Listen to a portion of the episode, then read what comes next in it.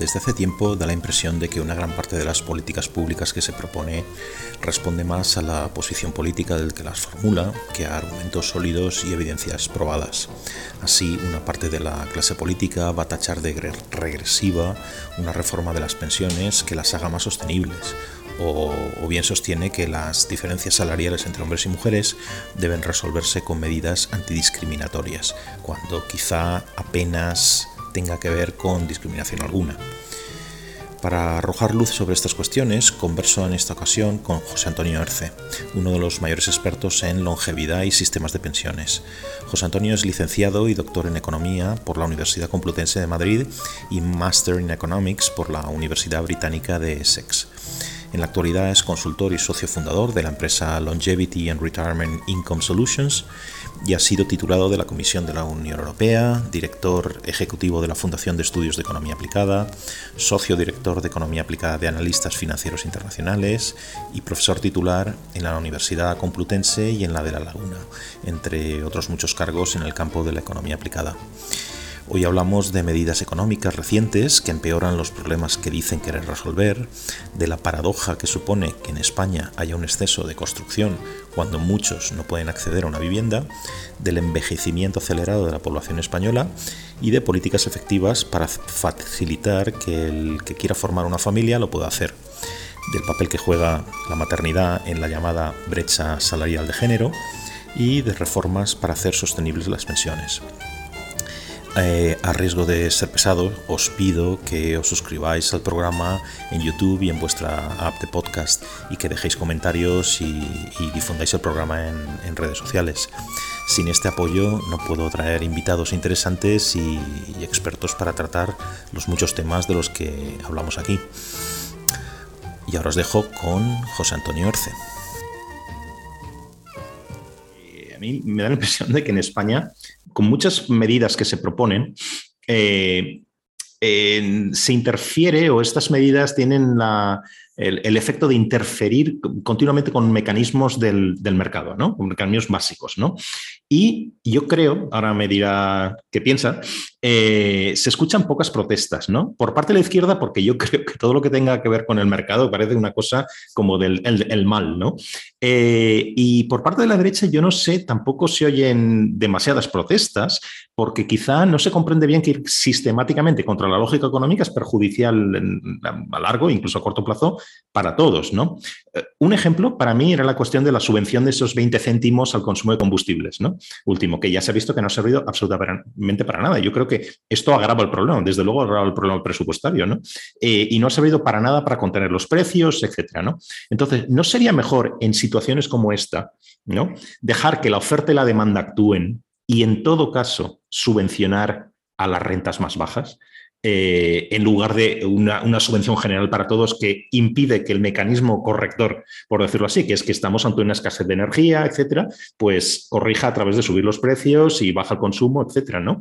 Pienso, o esto es demasiado teórico, demasiado sobre el papel. No, no, no es teórico en absoluto, tiene bastante sentido común y además es una posición intermedia entre las posiciones, eh, vamos a llamar socialdemócratas y las, eh, posiciones del centro derecha, ¿no? La socialdemocracia, hubo un tiempo en España, por lo menos, donde se la identificaba con el centro izquierda. Ah, hoy no sabemos muy bien lo que es y luego el centro derecha, pues tampoco sabemos muy bien lo que es, no solamente en España, en otros países. Pero una posición que voy a decir, voy a utilizar el término intermedia, pero que en realidad supera esos dos extremos, incluso dialécticamente, si me permite esta, esta excursión, ¿no? Eh, mm, una una posibilidad, es una visión liberal, liberal, no un neoliberal o ultraliberal, que sea, no, no, una visión liberal de la economía. Y yo creo que, que lo has ejemplificado muy bien en el ejemplo que has puesto.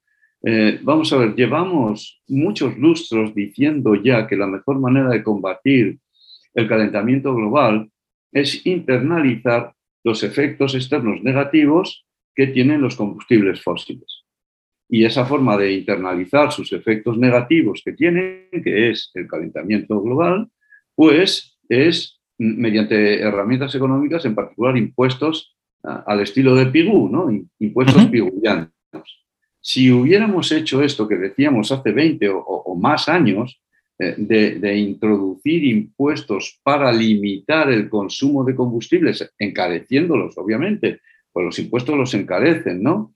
Eh, tendríamos un control de las emisiones porque controlaríamos el uso de combustibles fósiles, tendríamos un incentivo para desarrollar combustibles no fósiles que no contaminaran y que por lo tanto desde el punto de vista económico tendrían premio respecto a los combustibles fósiles que serían mucho más caros a causa de esta imposición piguviana, pero mucho más caros de lo que son ahora. De lo que son ahora, si hubiéramos hecho esto eh, desde los últimos 20 años, ¿no? Eh, y además, eh, pues estaríamos favoreciendo las alternativas de transporte colectivo, público o privado, me da igual, transporte colectivo. Yo no confundo el transporte colectivo con el transporte público, porque en ninguna parte del mundo todo el transporte público es colectivo, ni todo el transporte colectivo es público. Ah, de manera que vamos a admitir que las fuerzas del mercado también saben defenderse.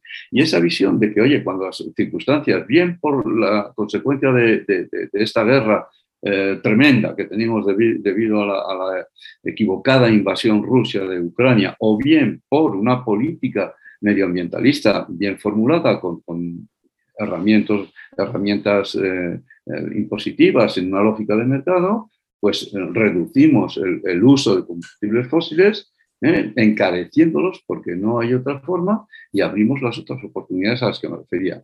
En esta circunstancia tan desgraciada de, la guerra, como digo, pues, pues mm, e, este encarecimiento de los combustibles fósiles no beneficia a nadie porque al menos la, fiscalidad piguviana beneficiaría al Estado que podría hacer con ese dinero muchas otras cosas, desarrollar el transporte colectivo o estimular los combustibles no fósiles, ¿no? alternativos también. Eh, ahora tenemos una carestía que no beneficia a nadie, que nos está doblegando a todas las economías dependientes, dependientes del gas y del petróleo, eh, pues a, consumir menos y a hacerlo a unos precios eh, mucho mayores. Esos 20 céntimos, efectivamente, ya están subsumidos en los desarrollos posteriores a cuando se tomó la medida. Pero es que además se beneficia a todo el mundo, los grandes devoradores de, combustible, eh, digo, y me refiero fundamentalmente a, eh, usuarios privados, particulares, que sencillamente tienen coches que, que se tragan la gasolina, eh, pero también los, las flotas de camiones que de verdad están al borde de la quiebra, muchas de ellas, o las pequeñas empresas de los transportistas autónomos, o los hogares particulares. Bueno, pues déjese que el precio de mercado sea el que la oferta y la demanda pinta y luego, o marca, y luego efectivamente subvenciones a aquellos que demuestren que carecen de recursos suficientes o de alternativas suficientes. No es lo mismo subvencionar a personas eh, que carecen de recursos, pero que viven en zonas eh, rurales, por ejemplo, donde no hay autobuses, no hay frecuencias, no hay ferrocarril, no hay transporte colectivo, que subvencionar a personas pues igual de desfavorecidas en el plano económico, en el nivel de renta, ¿no? Pero que sin embargo viven en ciudades donde hay el mejor metro del mundo, como es el de Madrid, o la mejor red de transporte colectivo, eh, de autobuses, con frecuencias de minutos, como es los de la ciudad de Madrid, Barcelona, las grandes ciudades españolas. Francamente, se ha hecho muy mal, sin, sin una lógica verdaderamente redistributiva y, que verdaderamente resuelva el problema. Es cierto que, que quien lo podría dudar, ¿no? Que, que, poner en duda que disponer de viviendas a un precio no prohibitivo pues es un problema. Pero es un problema en Madrid, es un problema en Nueva York, es un problema en Londres y es un problema en cualquier ciudad donde haya, que decir, la demanda es mayor que la, que la oferta, ¿no? Bien, mm. eh, que son casi todas, ¿no? Casi todas las ciudades donde uno quiere vivir, pues suele tener el problema de que, que hay una presión sobre, sobre, sobre la vivienda. Yo diría que, por un lado, las soluciones que hay serían por un lado están los que eh, proponen poner a disposición de promotores suelo para construir, ¿no? O sea, aumentar eh, un poco, quitar las restricciones, que se pueda construir más, ¿no? Para, que aumente la oferta para encontrarse con la, con la demanda. ¿no? Por otro están los que dicen, no, aquí lo que hay que hacer es aumentar el número de viviendas públicas. ¿no? Y esto hay muchos modelos distintos, no un solo modelo. Yo estaba pensando aquí, por ejemplo, en, en Viena, ¿no? la ciudad de Viena, que tiene más o menos la mitad del parque disponible de, viviendas. Tal, es, em, la, ciudad es la dueña del, del, de, ese parque de viviendas. ¿no? ¿Hay alguna solución parte de estos extremos, ¿no? que pueda garantizar el acceso de, rentas medias y bajas a la vivienda y a su vez no interfiera demasiado con el mercado. ¿no? Supongo que es el dilema de siempre de eficiencia e igualdad, ¿no? que es la, cuadratura del círculo. ¿no?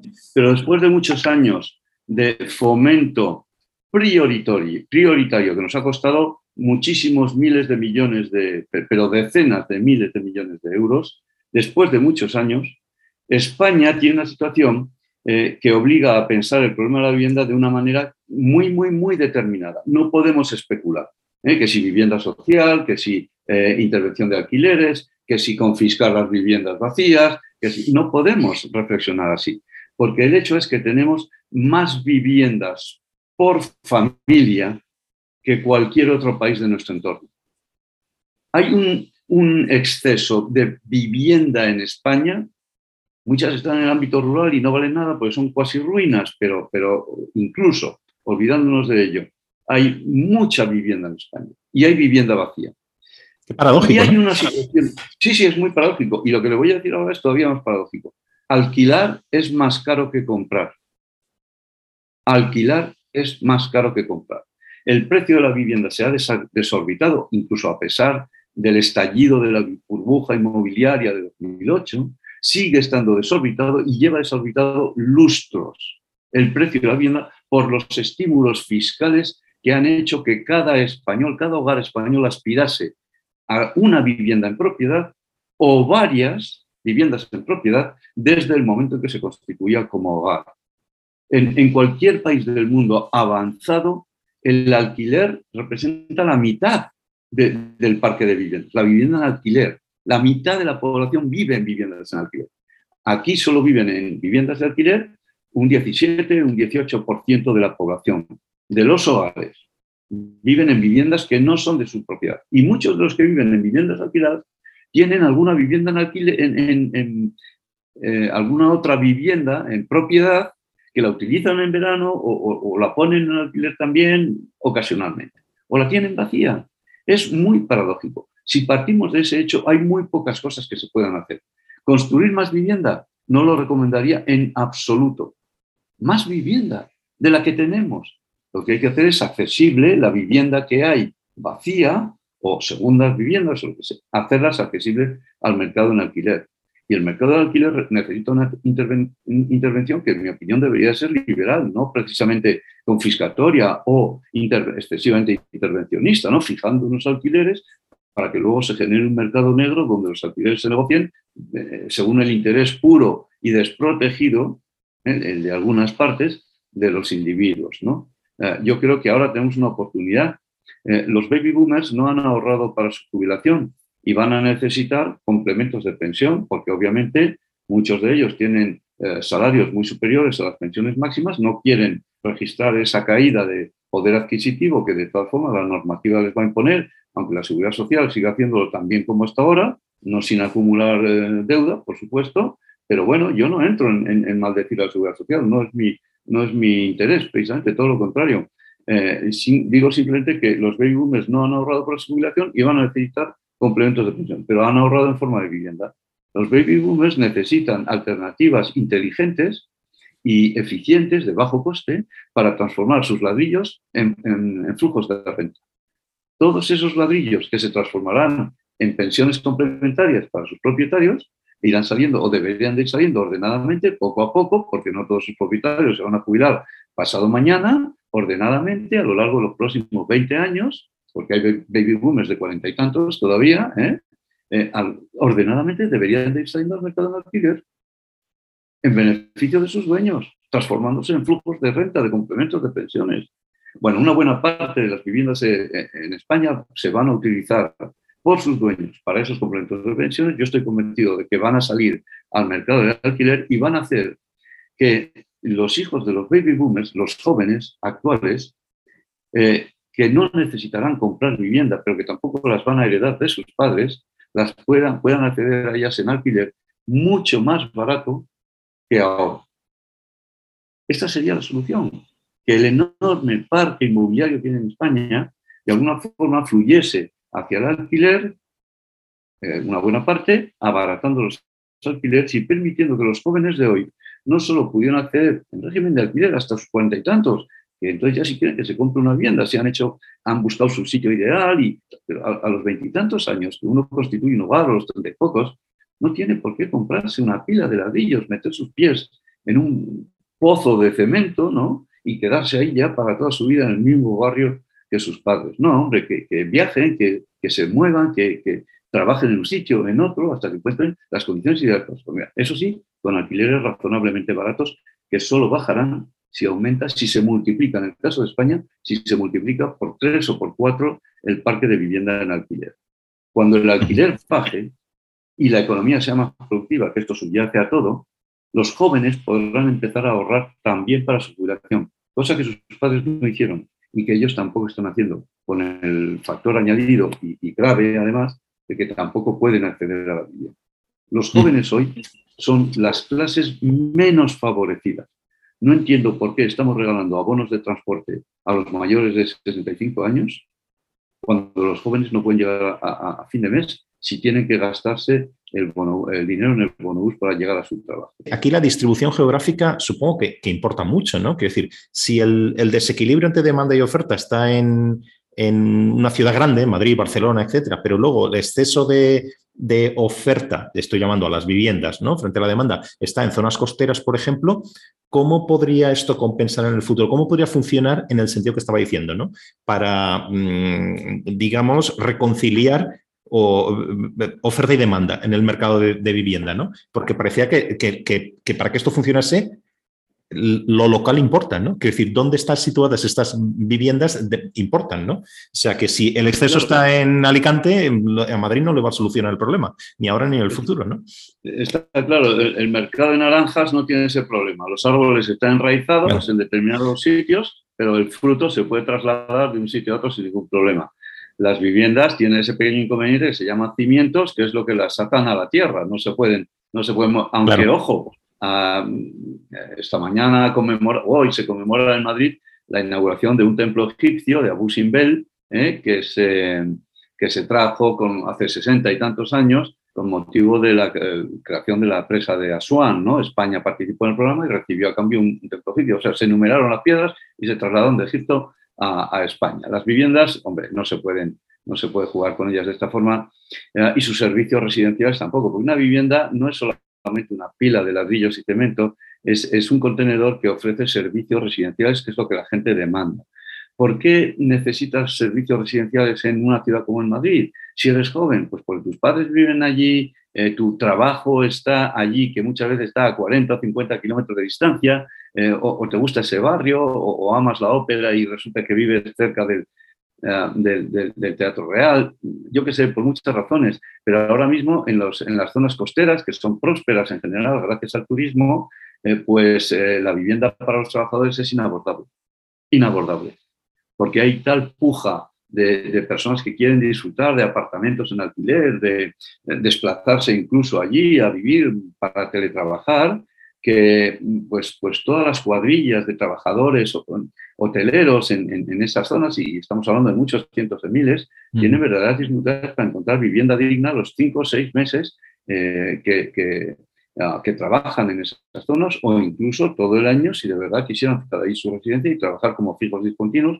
que es lo que son normalmente, pero radicados en el sitio donde luego tienen que trabajar. ¿no? Eh, de manera que no hay que contar solamente con que la gente quiere vivir en las grandes ciudades. Hay mucha gente que quiere vivir en pequeñas ciudades. Hay permutas de, viviendas, de propiedades que se pueden hacer valorándolas adecuadamente a un coste razonable. Es decir, una vivienda ata a su dueño a una cadena de gastos desproporcionados, que si la gente calculase bien todos los gastos que acarrea una vivienda en propiedad probablemente no querría tenerla jamás en propiedad y preferiría alquilarla con, con, la bendición de poder irse a cualquier otro sitio cuando lo desease. ¿no? Hay que cambiar esa cultura, eh, pero se pueden hacer muchas cosas también para desubicar la, la demanda, ya que la oferta, obviamente, eh, y luego pasan a lo mejor 20, tiempo, 20 años de tiempo y, nos ha dado tiempo a amortizar un montón de viviendas que a lo mejor no valen tanto o que se pueden reconvertir, venderse y a cambio alquilar una vivienda en otra zona o desarrollar polígonos de viviendas en, zonas donde la población también desee, desee, establecerse. Hay una tendencia en las grandes ciudades a disminuir la, la, población. Ciudades de, por encima de, de, de, 500.000 habitantes empiezan a ser muy incómodas ah, y, ciudades de menos de 500.000 habitantes ya nos han demostrado que pueden tener atractivos eh, tan grandes, si no mayores, como los de las megalópolis más, más grandes. ¿no? Yo creo que el fenómeno de la aglomeración residencial urbana eh, se va a ir modificando en beneficio de unidades poblacionales más pequeñas. No diré pequeños pueblos, esto no tiene nada que ver con, lo que llamamos la, España despoblada, eso es otro tipo de problema y otro tipo de fenómeno, que por cierto tiene un stock de vivienda enorme, desproporcionado, en muy, mala, en muy mal estado, pero que tampoco es el grueso, ni mucho menos, y una parte significativa del stock de vivienda habitable que hay en, nuestro país. Pero ah, probablemente habría que interpretar mejor el futuro que viene, darle forma también desde la política pública, cómo no, eh, pero sin afanes intervencionistas, sin afanes confiscatorios, porque así no vamos a resolver el problema de oferta y demanda de vivienda, crearemos más problema de vivienda y más exclusión para las personas que más necesitan el acceso a la vivienda. Estaba mirando las proyecciones de Naciones Unidas, que se llama la Population Division, eh, y entonces, que parece un poco ciencia ficción a veces, ¿no? Las, las, estas, estas pirámides de población que estudiamos en los colegios, ¿no? Pues eh, ya, ya no es una pirámide, la mayoría, en, en, el mundo occidental ya no hay pirámides, ya hay otras formas extrañas, ¿no? Sí, exacto, exacto. Eh, exacto, ¿no? Entonces, bueno, estaba mirando y los números que había o las proyecciones que había eh, esto creo que es en 2019, hechas para 2050, por ejemplo. En el caso de España, eh, no sé si me equivoco aquí, pero bueno, el grupo más numeroso, las cohortes más, más numerosas están, están ya por encima de los 70 años, ¿no? Para 2050, ¿no? Y luego para 2100, cuanto más nos alejamos en el tiempo, pues más, mm, decir, vamos a pensar que están teniendo, estas proyecciones tienen en cuenta todos los datos a día de hoy. Porque claro, si cambian las cosas, las proyecciones cambian, ¿no? Entonces, ya, ya vemos que hay una clara reducción de la población total, que es una cosa que no es particularmente, no es una cosa particular de España, sino mira Japón, por ejemplo, pues va a haber ahí una, las proyecciones dicen que el país va, la población total del, del país va a caer, a no ser que cambie algo, ¿no? Pero bueno, en cualquier caso, demuestran y se ve gráficamente que en España tenemos un grave problema con natalidad y con eh, un grave problema demográfico, ¿no? Entonces, ahora entraremos en detalle con esto y sus ramificaciones, pensiones, etcétera. Pero bueno, así a bote pronto, ¿qué consecuencias puede tener si estas proyecciones se cumplen? Eh, ¿Qué puede tener esto para nuestro estado de bienestar y para nuestro mercado de trabajo? ¿No? No pinta muy bien. Si hablamos a 50 años, y no digamos, si hablamos a 100 años vista, todo lo que hoy nos parecen problemas eh, probablemente se habrán resuelto y se habrán convertido incluso en verdaderas oportunidades. ¿eh? Nadie sabe lo que va a pasar en 2050 en muchas materias, ni siquiera en 2035, a, donde estamos ya abocados a llegar en poco más de una década, eh, y por lo tanto hay que tomarse con, con, grano, un grano salis, que decían los clásicos, este tipo de proyecciones, con un poquito, una pizca de sal. ¿no? ¿Qué pasa? Aquí el el problema absoluto más importante que plantea la población es un planeta cargado de almas. Y diré de almas que parecen más livianas que si dijéramos de cuerpos. ¿eh? Ah, la carrying capacity, la capacidad del planeta para sostener seres humanos, la vida humana y toda sofisticación que hay hoy, que se extendería a toda la población mundial porque todo el mundo tiene derecho a disfrutar de lo que nosotros llamamos avance en los países más eh, desarrollados, es de 10.000 millones de personas. Esos 10.000 millones de personas están ya en las proyecciones de, Naciones Unidas.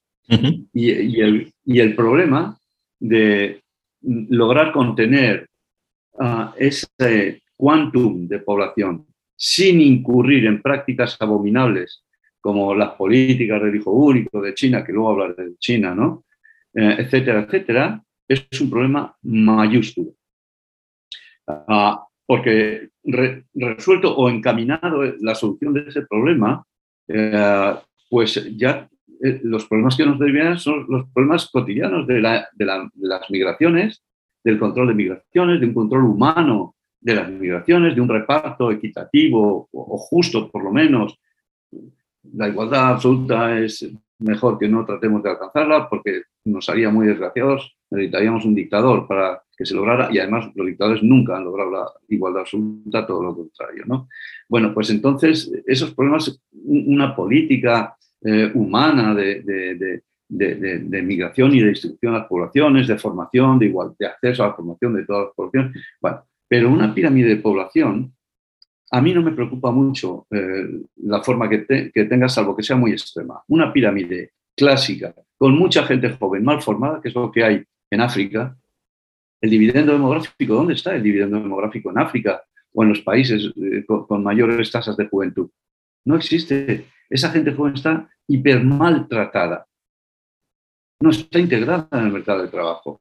Eh, a mí que no me hablen de pirámides canónicas. ¿Eh? Nosotros la teníamos en España. ¿Cuándo? Cuando había un índice de analfabetismo descomunal. Porque cada mujer en edad fértil tenía cuatro, cinco o seis hijos que se les morían. En los países donde hoy hay índices ah, de ah, fecundidad sintéticos de cuatro, cinco o seis hijos, pasa exactamente eso y la esperanza de vida es bajísima. Y una pirámide de, población pues, invertida tampoco es, eh, es aceptable. Pero las pirámides actuales que están configurando incluso como pilares de las cohortes de población ¿Qué problema tienen? Tienen un solo problema, que yo combato desde hace mucho tiempo y que, bueno, pues, pues poco a poco algunos conseguimos que, que se nos oigan. Es el de la barrera de los 65 años. Si empezamos a desclasificar a los individuos a los 65 años, porque ya no son productivos, porque no nos hemos molestado en mantenerles la productividad, no les hemos renovado la formación, la formación continua no existe, entonces, si tú coges un pilar demográfico, pones la barrera a los 65 años y cada año que pasa aumenta el problema que tienes. ¿Cómo sostener personas de 65 años con cada vez menos personas de menos de 65? Pero si tú admites, como hay que admitir, que cada vez se vive más, cada vez se vive mejor y cada vez se es más, se es más capaz de ser productivo, hábil y útil, ellos y ellas, por encima de los 65 y vas acompasando eso correspondientemente, voy a decir una barbaridad, pero lo voy a decir. ¿Para qué necesitas a los niños? Los seres humanos necesitamos eh, a nuestros hijos para hacerles crecer, para crecer nosotros con ellos, para colmar nuestra cuota de felicidad. Pero traer niños a este mundo, lo mismo que inmigrantes, para que nos paguen las pensiones es una obscenidad. Y el país que haga eso, el político que recomiende eso, está recomendando un billete para el fracaso social asegurado, garantizado. ¿De acuerdo? Eh, los niños que no nacen se expresan, eh, porque nacen menos niños que antes, que siguen naciendo muchos. En España nacen casi 400.000 niños y niñas todos los años. Antes nacían 650.000, hace 30 años, vale, perfecto, pero se pueden hacer muchas cosas. Son los años de, de más que vivimos gracias a los aumentos de la esperanza de vida. Cuando uno hace un cálculo en una, eh, en una servilleta de cafetería, en the back of an envelope, ¿no? que dicen los, los anglosajones, cuando haces un cálculo así de, bolígrafo y lápiz y, papel, pues resulta que los números, a no que manejes hipótesis sensatas, te dicen, hombre, es que si vivimos dos años y medio más cada década, ¿cuántos años personas representarían un baby boom o un mini baby boom? cuántos años personas representa esas ganancias de vida gracias a, una longevidad incesante, que no va a parar. Que ahí las Naciones Unidas se equivocan siempre, ponen la, proyectan la esperanza de vida como una, eh, eh, una asíntota, eh, va, decreciendo. No, no, no, es una línea recta. Y quién sabe si en los laboratorios no hay ya soluciones para hacernos vivir a todos 120 años y a todos. Desde luego, estos, estos argumentos no se escuchan en el, en el, debate político, yo diría ni siquiera en el académico. Vamos, eh, no, yo no que sí me leo estas cosas, quizás sí, pero que decir que no son, digamos, el mainstream de lo que todavía seguimos con los argumentos de, bueno, pues lo que está detrás de las proyecciones de Naciones Unidas, eh, unos rendimientos que, que decrecen en algún momento, rendimientos en este caso no, una, mm, digamos, una edad que decrece un aumento de morbilidad y de una calidad de vida que decrece también, todas estas cosas, y luego el tratar, eh, como decía, ¿no? Sea 65, sea 70, sea 72, depende de cada país, ¿no? Porque estas cosas también se están cambiando, ¿no? Son parte también de las reformas que están en el debate político, pero seguimos tratando como todo lo que está por encima de un determinado nivel eh, aumenta la dependencia frente a aquellos que sí son activos y trabajan, etcétera. Porque usamos esa tiránica barrera, esa tiránica barrera de los 65 para hacer las cuentas. Y no nos damos cuenta que hoy, a los 65 años de hoy, es como si tuviéramos 45 en 1900. Porque los 65 de 1900 equivalen a algo, biométricamente hablando, a algo entre 81 y 91 años hoy. Los 65 de 1900 equivalen a algo eh, entre los 81 y los 91 hoy, en términos de esperanza de vida, en términos de tasa de supervivencia de una cohorte a los 65 años, etcétera, etcétera. No queremos escuchar este mensaje potente que nos manda la demografía, nos negamos a facilitar las transiciones del trabajo a la jubilación de manera más flexible, más incentivada, más, más creativa, ¿no? Los empleadores no quieren cargarse de trabajadores cargados a su vez de trienios y hacen bien. Si yo tuviera 100 eh, empleados y, estuviese en vísperas de ese desarrollo, pues, pues haría las cuentas, ¿no?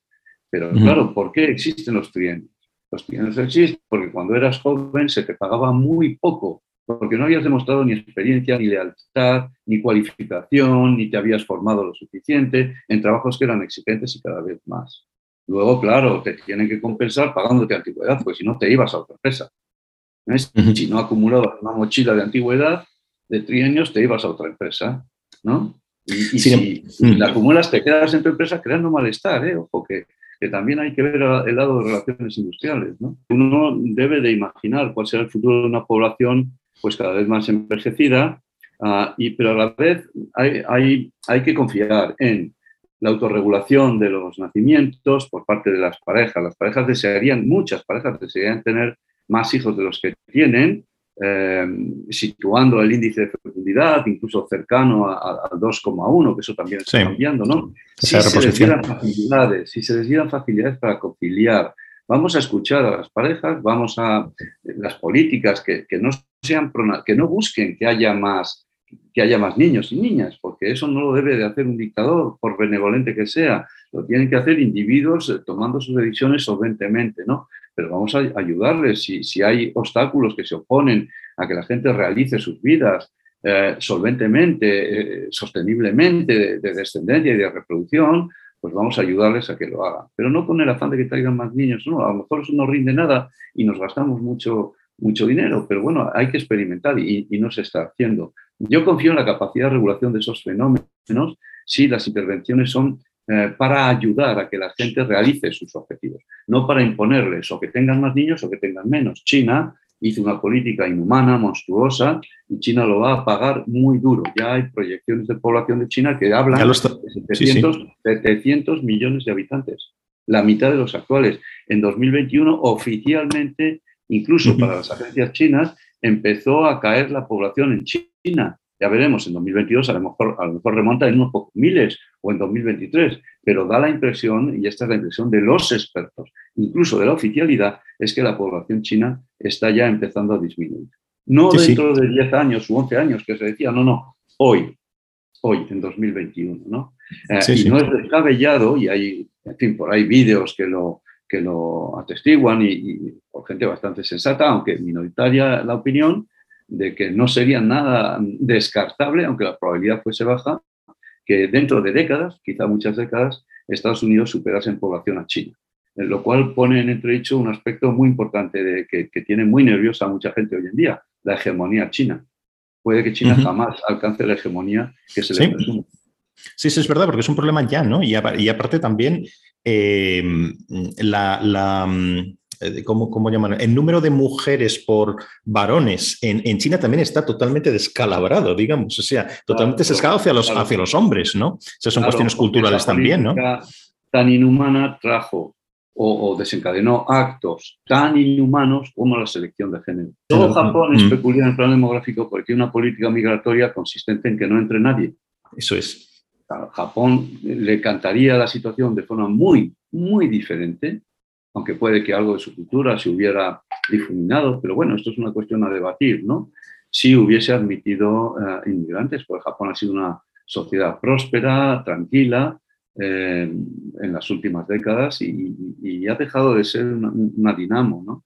Eh, más bien, estamos bien estancados en el plano económico. De nuevo, la, cultura eh, imbricada con la economía, con las políticas públicas, todo así, ¿no? Porque ni a día de hoy se ve que haya una apertura, que decir, que hay una demanda ni social ni por parte de la clase política para que se abra, por ejemplo, las fronteras a inmigración cercana, por ejemplo, los coreanos, ¿no? O, o chinos, etcétera. Todavía sigue habiendo mucho estigma, si quieres, o mucha discriminación, quizá no legal, pero sí social, etcétera, porque hay, hay minorías importantes también, de chinas y, coreanas en Japón, ¿no? Pero, pero no es un país que, a ver, uno pasea por mitad de Nueva York o por mitad de Londres o, las ciudades canadienses y ve esa sociedad multicultural. Eso no lo ves en Japón. No, no, no.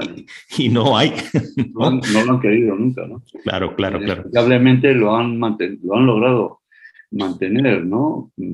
Pero bueno, y la consecuencia es esa, es una sociedad muy, muy envejecida en donde están generando ideas interesantes, están llamando al trabajo a, personas que se han jubilado, ofreciéndoles incentivos importantes también, ¿no? Cuidado. Están entendiendo algunos de los problemas y, sus posibles soluciones, como en Occidente no queremos. En Occidente tenemos la idea de la tarta fija del empleo, de que un viejo le quita el empleo a un joven y, y cuando eso sucede la economía es poco productiva. Y este es el problema. Y aún así, ¿existe alguna fórmula mágica para aumentar la natalidad? Quiero decir, yo estaba pensando ahora en Suecia, ¿no? Suecia que, ha invertido mucho dinero. Son estas, yo creo que todas las políticas que tienen que ver con, con, la natalidad son extremadamente caras, ¿no? Todo lo que tiene que ver con, con, ¿no? Entonces, por ejemplo, pero sí, Suecia es un país donde ha experimentado mucho con la gratuidad de las guarderías, ¿no? Y el tener un parque de guarderías que te garantiza, yo creo que es el único país, incluso entre los nórdicos, que garantiza un lugar en una guardería, cosa que, por ejemplo, ni Dinamarca ni Noruega hacen, ¿no?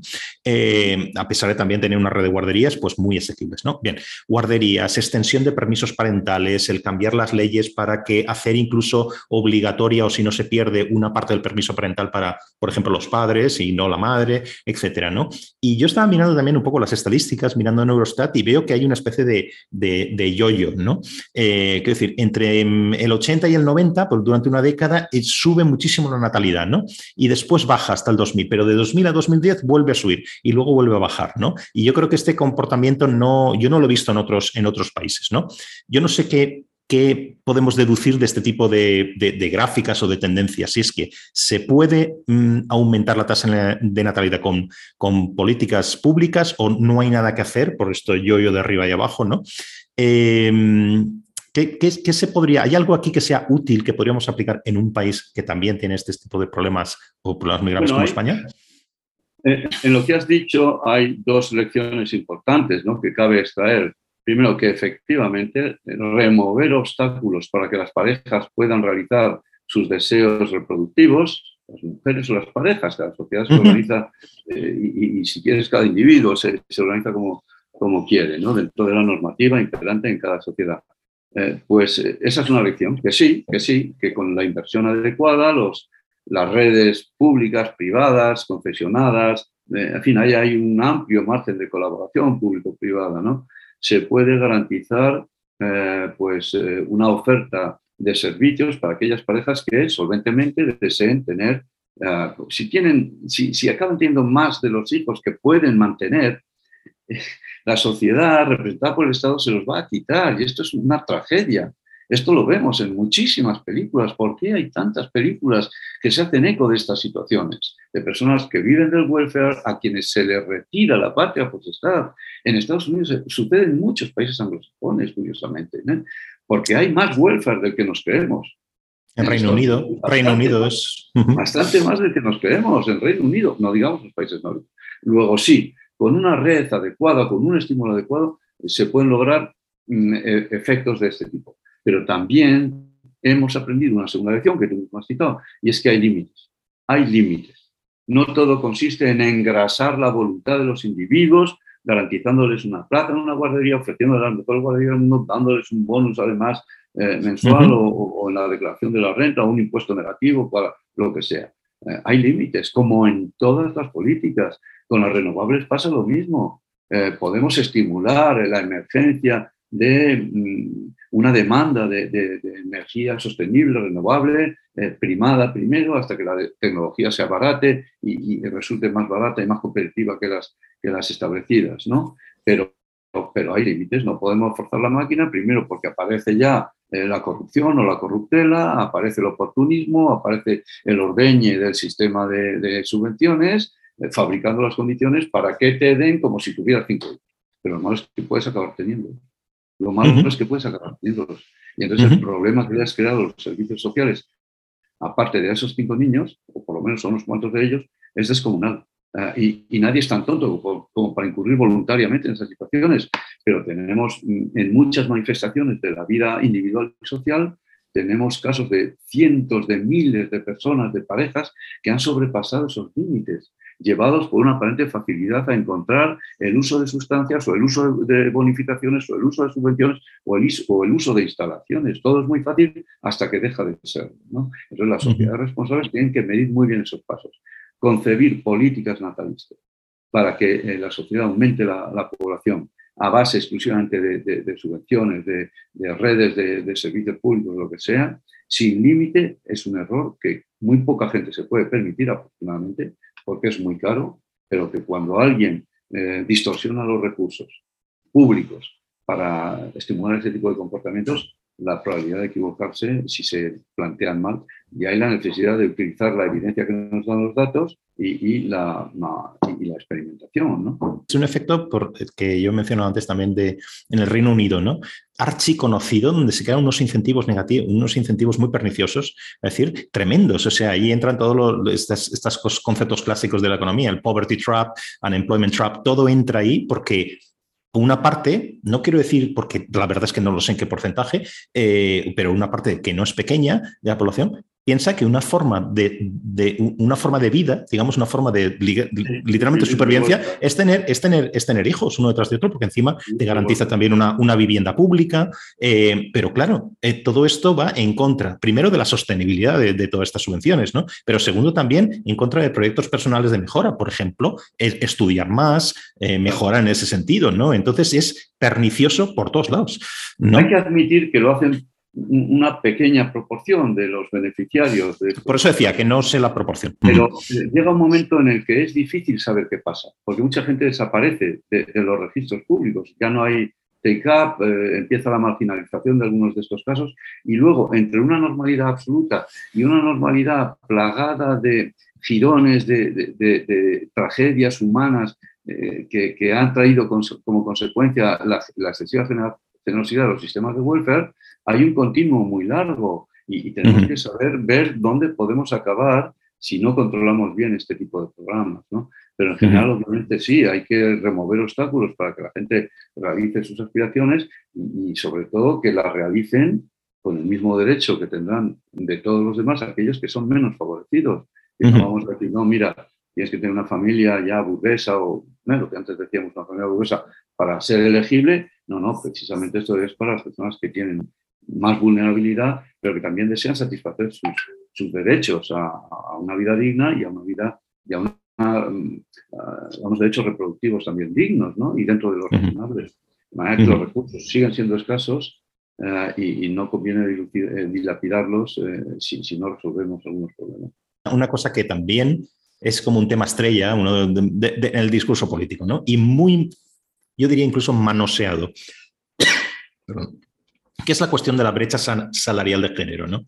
Es decir, aquí poco a poco se... Eh, eh, pero yo diría muy poco a poco, porque todavía no se discute de estas cosas en estos términos. ¿no? Parece que la, brecha salarial de género, si uno escucha a los diversos políticos utilizando este tipo de conceptos, eh, uno llega a la conclusión, si no ha estudiado mucho este tema o no se ha mucho de mirar los datos, etcétera, que la discriminación contra las mujeres está en todos lados y en todos los países y a todos los niveles. Bien, pero los datos lo que dicen es una cosa contraria a esto, ¿no? Que decir que no se trata tanto de una discriminación, que la habrá o no la habrá, etcétera, pero la cuestión se trata más de una brecha, si quieres, de maternidad, ¿no? O sea, aquellas mujeres que van a perder una renta futura, una renta potencial, porque dedican más tiempo al cuidado de los hijos que sus parejas o porque no por una decisión voluntaria de distribuir su tiempo, etcétera, pues se van a preocupar menos de buscar una carrera profesional porque quieren dedicarse más a la familia.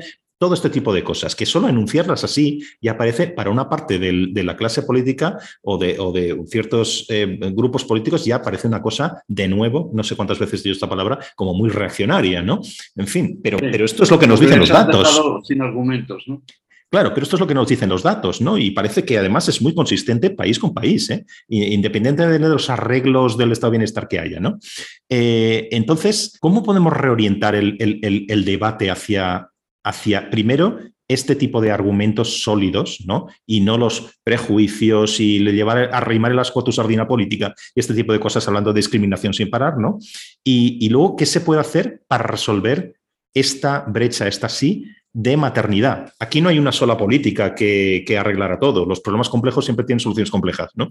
Pero, pero, ¿qué se podría empezar a hacer para solucionar este tipo de cuestiones? La investigación es extensísima, se ha acelerado eh, en la última década o más incluso, es extensísima y afortunadamente los buenos académicos, los que han realizado este tipo de, economía aplicada, bien fundada en datos y en, y en modelización, eh, saben perfectamente que cuando hablamos de discriminación hablamos mayoritariamente de discriminación de género en el mercado de trabajo, hablamos mayoritariamente de ese escalón que la maternidad representa ineludiblemente para las mujeres, que tienen que alterar su carrera profesional, suspenderla incluso por años y que cuando la reanudan, la reanudan ya a un escalón mucho más bajo que el de sus parejas.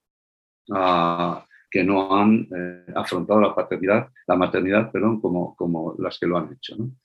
Ah, de manera que sí, existe esta discriminación, pero es una discriminación indirecta, no es discriminación directa, no es que un empleador se niegue a pagarle a una mujer de unas eh, cualificaciones determinadas lo que amerita eh, en el mercado, sino que, bueno, lo, lo observa en función tal que junto a esto hay prácticas absolutamente deleznables, perseguibles, que se persiguen y que acaban de una pequeña porción de empleadores que discriminan a las mujeres, que no quieren ver a las mujeres en...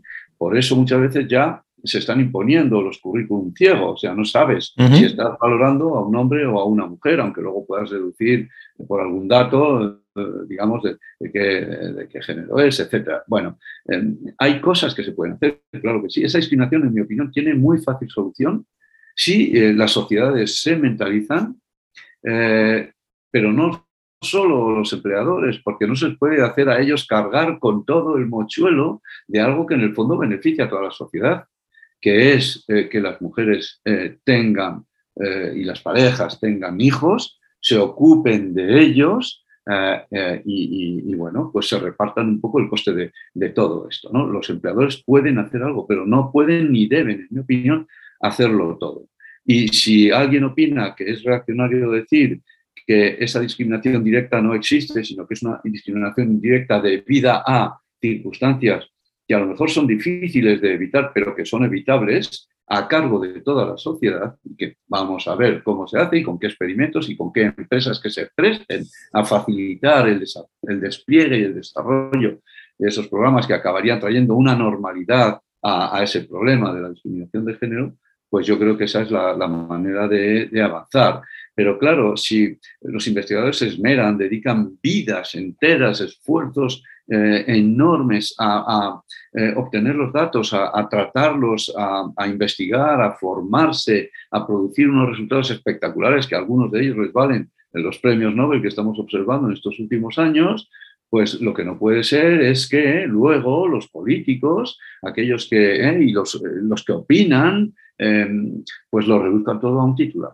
Y sin molestarse lo más mínimo en entender de dónde viene esa evidencia, por qué se produce y cuáles serían las soluciones, que algunos sí, algunos políticos llaman a estos investigadores y se asesoran de ellos, les facilitan los datos. Eh, algunos empleadores también tienen interés, tendrían interés también en, celebrar sesiones eh, a través de sus organizaciones con, quienes eh, conocen esta realidad. pero claro, si no, se, si no se esmeran los políticos en enterarse de dónde viene todo esto, pues van a seguir tomando la discriminación como un problema político, social, es más como una baza que se puede jugar en unas elecciones para eh, pues, eh, desmerecer al, adversario político. ¿no? Ah, y, si la ignorancia del que ataca y la ignorancia, la ignorancia del que se defiende o debería defenderse, pues eh, coinciden, pues entonces tenemos un debate social muy mostrenco, muy mal llevado, eh, muy incomprensible, pero que es una, un banderín de enganche para cualquiera que esté descontento por cualquier motivo, ¿no? no necesariamente por un motivo de discriminación. La seguridad social, por ejemplo, en España, no solo no discrimina a las mujeres, y puede que haya alguna norma que convendría revisar, seguro, pero no solo no discrimina a las mujeres, sino que las trata eh, mucho mejor que a los hombres a la hora de calcularles la pensión de jubilación. Por muchos, eh, de muchas maneras, activas y pasivas.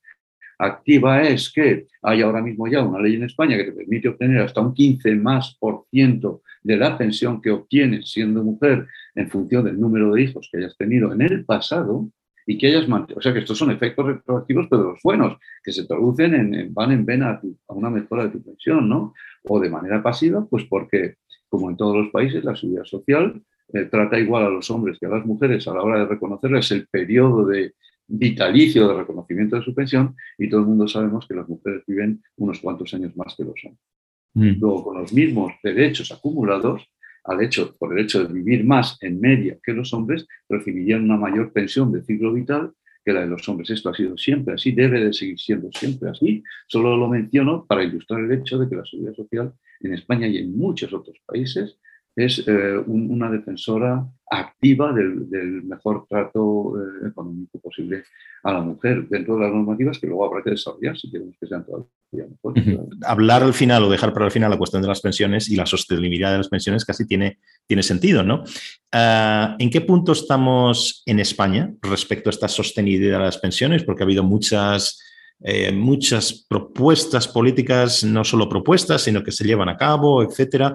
¿en, qué punto estamos a la hora de garantizar esa sostenibilidad, ¿no? que no se nos caiga todo el aparato dentro de pocos años. ¿no? Entonces, parece también otra, otra cuestión ahí sería que actualizar como parece que va a ser. No, no sé, igual hay una, algún acontecimiento nuevo, algún desarrollo nuevo que me he perdido, pero bueno, actualizar las pensiones en proporción a la inflación, al IPC, no va como al revés de lo que han hecho otros países, ¿no? Eso, eso por otro lado, ¿no? Y entonces, y luego por encima, sí, en general, el contexto, la cuestión de las reformas, ¿no? Reformas que, bueno, yo mirando en otros países y tal, ¿no? Entonces, aquí de nuevo lo de la, la, divergencia del discurso político y los datos y los argumentos, ¿no? Parece que reformar es algo de nuevo y no sé cuántas veces van ya reaccionario, ¿no? Que van a ganar los ricos, con cualquier reforma ganan los ricos, ¿no? Los que no deberían ganar nada, etcétera, ¿no? Pero si no mira, por ejemplo, a los nórdicos de nuevo, y es el ejemplo manido, ¿no? Porque es el que me estudia más, eh, pues ve que países eh, muy socialdemócratas, por ejemplo Suecia, otra vez, eh, son de los que más han experimentado con diversas, diversas reformas en los últimos años, ¿no? Diversas capas de lo que hablábamos antes, ¿no? Una, una em, digamos, pensión pública básica, otra que también puede ser pública, pero que imita las pensiones privadas, aunque lo gestiona el Estado, incluso un tercer, una tercera capa que puede ser puramente privada, etcétera. Y estamos hablando de países que se toman la redistribución muy en serio, ¿no? Y la igualdad muy en serio. Así que lo último sería aquí, ¿se puede lograr la, la sostenibilidad del sistema sin aumentar o no aumentar demasiado la desigualdad de ingresos a raíz de esas reformas? En primer lugar, la situación. Eh, tenemos una situación en la que eh, el trabajador y el empleador o el trabajador autónomo pagan un 28,3% de su salario bruto durante una media de 35 años, la carrera media de cotización son 35 años. Eh, a los salarios medios eso equivale a unos 6.000 y pico, siete, no llegan a 7.000 euros por año de cotización durante 35 años, ah, y eso te da derecho a una pensión que reemplaza en el 80% tu salario medio durante toda tu vida. Esto de durante toda tu vida tiene, es la madre del cordero, porque claro, hace 50 años toda tu vida eran 15 años, pero hoy toda tu vida son 22 años. Hace 50 años la carrera de cotización era más larga que hoy y el tipo de cotización venía a ser el mismo. Tu salario era bajo, la pensión era baja, hoy el salario es más alto, la pensión es más alta, pero ojo que hay problemas. Eh, la situación actual es insostenible por la sencilla razón de que con el 28,3% de un salario pagado durante 35 años, no se puede recibir una pensión que sea el 80% de ese salario durante 22 años. Las cuentas no salen. El dinero nos lo tienen que traer de Marte, porque no nos van a traer los niños. Porque además tenemos una fórmula de cálculo de la pensión que es por la cual, es, por la cual no salen las cuentas, que te devuelve 1,7 euros hoy a la esperanza de vida actual. Esto irá aumentando a medida que aumenta la esperanza de vida. Te devuelve 1,7 euros por cada euro cotizado en forma de pensión. Eh, hay formas de hacer esto sostenible endeudándose. Esto no es sostenibilidad. Pasándole la bola a las generaciones futuras diciendo, venga, nosotros eh, seguimos pagando alegremente eh, porque son los derechos que tenemos escritos en nuestras leyes, además hacemos ahora la ley del IPC y entonces además si el IPC es del 10%, también aumentamos las pensiones en 10%. Es verdad que los trabajadores que cotizan es como si invirtieran su dinero en España SA, pero España SA no rinde el 10%. Y en la recesión, ningún país rinde el 1%. En una recesión un país rinde un menos X, X%. En Suecia te indexan las pensiones con el crecimiento de los salarios. Si ese año los salarios no crecen, por mucho que haya crecido la inflación, tu pensión no crece. Y es lo que deberían de hacer aquí. Es verdad que últimamente no se oye hablar de, eh, sea la que sea la inflación, indexaremos las pensiones con la inflación. Hace unos meses sí se hablaba. Hoy ya no, porque sabemos que la inflación va a quedarse ahí para unos cuantos meses y que, pues como preveía Funcas eh, hoy mismo en, el informe que ha sacado, bueno, de inflaciones de hace unos días, pues la inflación media en 2022 será del 8,9. Entonces es muy difícil eso. Si estamos pidiendo un, pacto de rentas, pues los pensionistas deberían de formar parte de ese pacto de rentas, asumiendo la parte del sacrificio que todos los españoles tenemos que hacer porque la inflación viene de fuera y nos hace más pobres a todos. Pero la situación actual es muy complicada de mantener y solo se puede sostener a la española, es decir, emitiendo deuda o con transferencias del Estado que a su vez tendrá que endeudarse, pero claro, llegará un momento en el que si la prima de riesgo sube, se presentarán los hombres de negro y les maldeciremos lo que queramos, pero se presentarán y, nos hará muy eh, difícil la vida para que podamos seguir disfrutando de financiación, porque si no los mercados nos la negarán y eso destruiría el país, ¿no? Ah, que es el caso de Grecia, estamos a mucha distancia de Grecia, a mucha distancia física y, financiera, pero, en fin, nadie le gustaría adentrarse por esas sendas, ¿no? Entonces, las reformas, efectivamente, aquí, si la reforma consiste en, buscar mejores pensiones con eh, cotizaciones incluso mm, más contenidas, porque pues, esos ahorros, que serían ahorros, se gestionarían en mercados globales, pues entonces nos, dicen que no, que, en España las cosas se hacen de forma diferente, no como se hacen en Suecia, porque en España, por encima de todo, está la seguridad social y no queremos otra cosa. Y somos así. Y en, en España las reformas no se hacen de esa forma. En Suecia eran como en España, en los 90. En los años 90 tenían una seguridad social que lo podía todo, lo podía todo, hasta que dejó de poderlo. Hasta que en los años 90, finales de los 90, Suecia tuvo una crisis financiera tan gorda o más como la que nosotros hemos tenido en 2009. Cierto. ¿Eh? Y cierto, en finales de los 90, Suecia supo ver el camino. Y la fórmula que se han inventado no es porque sean suecos. Eh, si España llega a estar en la situación que Suecia estuvo a finales de los 90, ¿eh? y que estuvimos a punto de estarlo en 2011, cuando nos rescataron financieramente, hubo un rescate financiero soberano, no hubo un rescate a la economía, como la tuvo Grecia ese rescate lo hemos pagado de alguna manera, ¿no? Bueno, pues entonces nos tendrían que haber, uh, se nos tendría que haber ocurrido una forma parecida. España no tiene ninguna genética que le obligue a mantener a la seguridad social como la única, el único pilar de las pensiones futuras. Ninguna genética. No, no, no, no me lo creo. Eh, y, nuestros sindicatos tampoco tienen esa genética, por más que se lo, que se lo induzcan eh, en una especie de ritual, ¿no? Ni la patronal, ni el Estado. No, no. Aquí, en un momento determinado, ante la urgencia de una situación, seríamos capaces, estoy convencido, de encontrar fórmulas más liberales, eh, que es la perspectiva que yo defiendo, de, pilar mixto, de, vamos, de pilar 1 de la seguridad social, de pilar 2, que es son las pensiones de empleo, de empresa, y de pilar 3, que es el ahorro personal. Pero es que en Holanda, que es a todos los efectos, es un país nórdico también, ¿no? Sí, sí, sí. sí. Holanda eh, tu salario te lo reponen al 100% las diferentes pensiones que existen. La seguridad social te da 30 puntos, esos 30, 30%. Lo mismo que en Suecia, lo mismo en Reino Unido, lo mismo que en Estados Unidos, lo mismo que ah, en, Dinamarca, lo mismo que en que en todos los países. Sí, sí. Eh, de todos los centros europeos, que son el 50% de tasa de sustitución. En Holanda te da el 30% de la seguridad social. El 70% te da un plan de empleo obligatorio, que es bastante más barato que, la seguridad social española, ¿eh? y el resto ya te lo da tu, ahorro particular si quieres. Pues faltaría más que no pudieras ahorrar para tu VC, si lo deseases, sea rico o pobre. la dialéctica rico-pobre impregna, nos impregna en España hasta las cachas y no sabemos ver otra cosa que no sea eh, la superficie del fenómeno. No nos preguntamos, no nos interesa.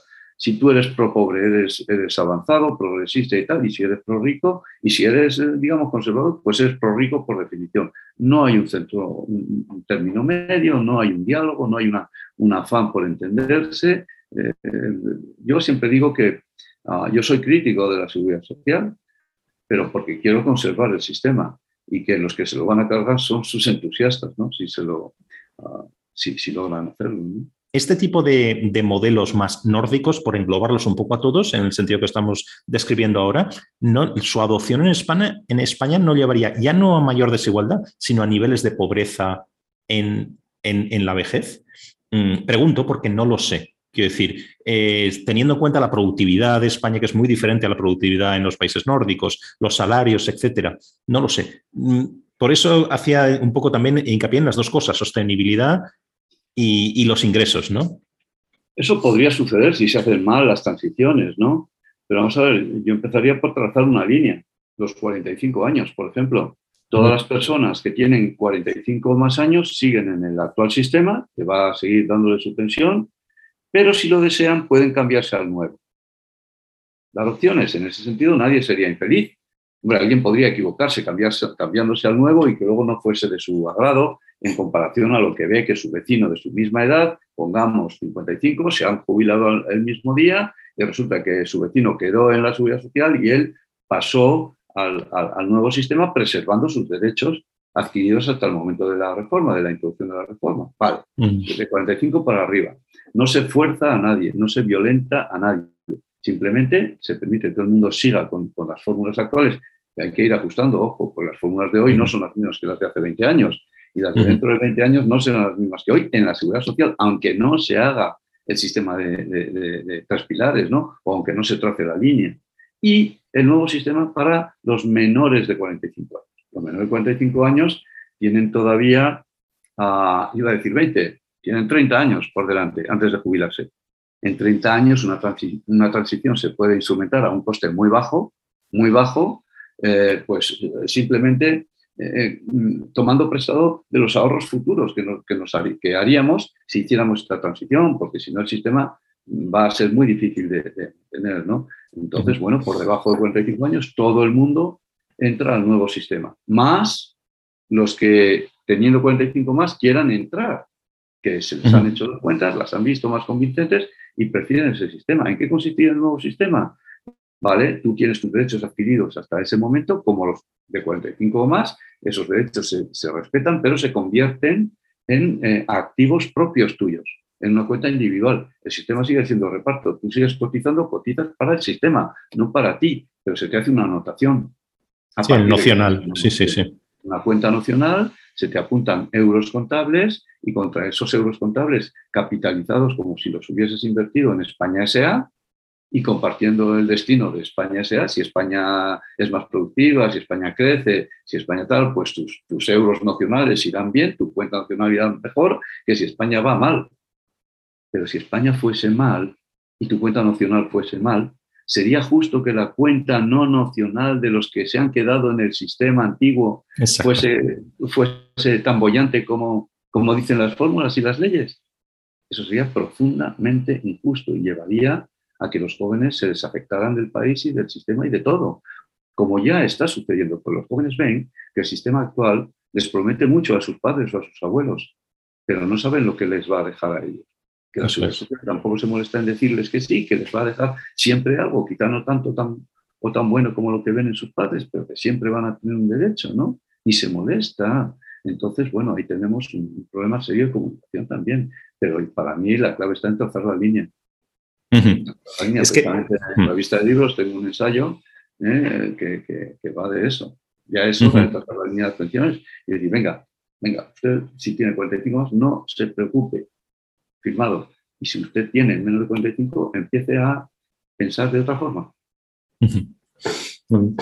Yo creo que hemos tocado un montón de, cuestiones que son clave, clave para la situación económica en España y de muchos sitios, ¿eh? no solo en España. ¿Hay alguna cuestión que nos hemos dejado, que se nos ha escapado en este diálogo, que digas, esto es lo que va a determinar el bienestar de los españoles desde el presente ahora, en el futuro, o, crees que lo, hemos tocado todo más o menos? Bueno, hay dos cuestiones muy rápidamente. Una es la de la productividad. Hemos hablado mucho de ello, pero no hemos dicho. Eh, la productividad es el nacedero, es la fuente del bienestar. Eh, y la productividad se obtiene formándose y educándose. Tenemos un mal sistema educativo. Eh, ahí definitivamente tenemos un problema. Si el sistema educativo es malo, la formación es mala, los empleos no van a ser buenos. Y si los empleos no son buenos, las pensiones tampoco. Hoy ya estamos observando que las pensiones que se han reconocido hoy a las nuevas altas de jubilación del régimen general en España, hoy son superiores a los salarios de los trabajadores de menos de 35 años. Eso es una bola de cristal que nos describe un futuro aterrador. Tenemos que poner remedio al problema de la productividad. No hablo de, cambio de modelo productivo y chorradas de esas, no, no, eh, perdóname la expresión. Hablo de productividad, hacer que todo lo que hacemos sea más productivos, hagamos más con menos, eh, si es posible, ¿no? Formándonos, haciendo mejor las cosas, ordenando con nuestros recursos, los que tengamos. La productividad se retroalimenta a sí misma de manera virtuosa, ¿no? De manera que invirtamos en productividad, es decir, en formación. Si nuestro sistema eh, sanitario, que es uno de los mejores del mundo todavía, fuese tan malo como el sistema educativo, estaríamos todos muertos. No nos habrían podido atender debidamente cuando llegáramos con una dolencia grave, ¿no? La dolencia grave que da la educación es que la educación es incompleta, que es mala, que no nos permite aspirar a trabajos buenos ni ayudar a desarrollarlos. Pero es que eso permea todo a los trabajadores y a la gestión eh, gerencial, a la gestión empresarial, perdón. La función empresarial está a cargo de personas que están mal formadas también, en muchos casos, eh, porque han compartido el sistema educativo que, los trabajadores a los que emplean. Ese es un tema, el de, la, el de la productividad. ¿no? Y luego la, gran incertidumbre que hay. Hemos estado hablando aquí de dentro de 50 o 100 años, como si, o en 2100, como si fuera una cosa más de lo mismo. ¿no? Nadie sabe los trabajos que va a haber dentro de 10 años. Eh, y, cómo va a ser el sistema de relaciones industriales, si van a predominar los trabajos autónomos o los trabajos asalariados, si van a predominar en, empresas localizadas geográficamente o empresas en, en, la nube, ¿no? Cómo vamos a tener que formar a nuestros hijos, con qué tipo de ciclos, a lo mejor apuntando, a, eh, registrando, matriculándoles en un grado de sociología para el curso que viene de cuatro años, les estamos, sociología o me da lo mismo, administración de empresas, les estamos condenando al paro y lo que tienen que hacer es ciclos mucho más cortos, mucho más cortos que les habiliten para ganar buen dinero durante unos pocos años en los nuevos trabajos que se van generando, a partir de ahí formarse de manera continua ¿no? e ir progresando. Y luego ya si se sienten llamados a mayores tareas gerenciales, investigadoras, en fin, de, líderes sociales, sindicales, incluso si se sienten llamados a esas tareas nobles, que se formen a fondo, ¿no? Claro. Y, los, que, hoy, los que hoy se matriculan en un curso de piloto de drones ya llegan tarde desde luego. Y no hemos dicho nada, y creo que no hemos utilizado la expresión inteligencia artificial, este tipo de historias, ¿no? Que esto también lo, está cambiando ya, ya todo. Y otra cosa también que, que es, es, evidente con lo que estamos diciendo, sobre todo es esta cosa que en inglés se llama lifelong learning, ¿no? Esto, dar oportunidades para que uno, es que uno no acaba y sale de la universidad pues con 24, con los que salgan, ¿no? Sino que eso servirá para un tiempo, pero claro, sí, pero en el futuro uno va a tener sí o sí que seguir formándose, ¿no? Es decir, ya no estamos en los tiempos en el que, que había una, una, una, formación y te serviría para un trabajo fijo para toda la vida. Es que no estamos en ningún sentido. Eh, si me permites, eh, claro, claro. me gustaría terminar ya con algo que suelo decir muchas veces, es una mezcla entre butade, eh, desideratum y, realidad, ¿no? y es que el futuro del, del, trabajo es malo, malo de toda maldad, eso lo tiene que saber todo el mundo, pero el trabajo del futuro va a ser muy bueno. Y no es un juego de palabras. El trabajo del futuro va a ser muy bueno si nos esforzamos un poquito todos. Va a ser tan bueno, tan divertido y remunerador que nadie querrá jubilarse y tendremos que abolir los sistemas de pensiones. Habremos resuelto un problema que hoy por hoy parece irresoluble. Esto es lo que creo. Y esto es lo que creo que está a fingertips, al alcance mm. de nuestra mano. Si nos esmeramos un poquito, si, restauramos la concordia en el sistema educativo, la concordia en el sistema de relaciones laborales, si huimos de, los antagonismos y de, y de, las posiciones extremas y nos damos cuenta de que España necesita un chute de productividad, de inversión, de ahorro para la productividad, no en ladrillos, sino para la productividad, que sin eso eh, no vamos a ser el país que nos gustaría ser que lo que sobra, yo creo, vamos, es con lo que yo me quedo, es desesperarnos porque no hay solución, porque los problemas son tan grandes. Los retos son muy grandes, pero también hay formas de hacerlo, sobre todo si yo arrincono, trato de, no siempre lo consigo, arrinconar un poco el cinismo que yo tengo sobre la actuación de la clase política en general, ¿no? Quiero decir que por lo menos que no moleste demasiado, que se junten y por lo menos en ciertas políticas que, no haya estas divisiones, etcétera, y que no intenten empeorar las cosas, ¿no? Si nos juntamos, porque vemos los ejemplos. En cada uno de estos problemas que hemos hablado, hemos dado, creo que también ejemplos en otros países de políticas que se están haciendo bien, de caminos en que están yendo hacia una solución, ¿no? Entonces, bueno, quedémonos con esto, ¿no? En esta parte más, más positiva. Desde luego, bienvenida la, la butada y la provocación, desde luego, bienvenida. Muy bien. Muchas gracias. Muchísimas gracias. Un fuerte abrazo.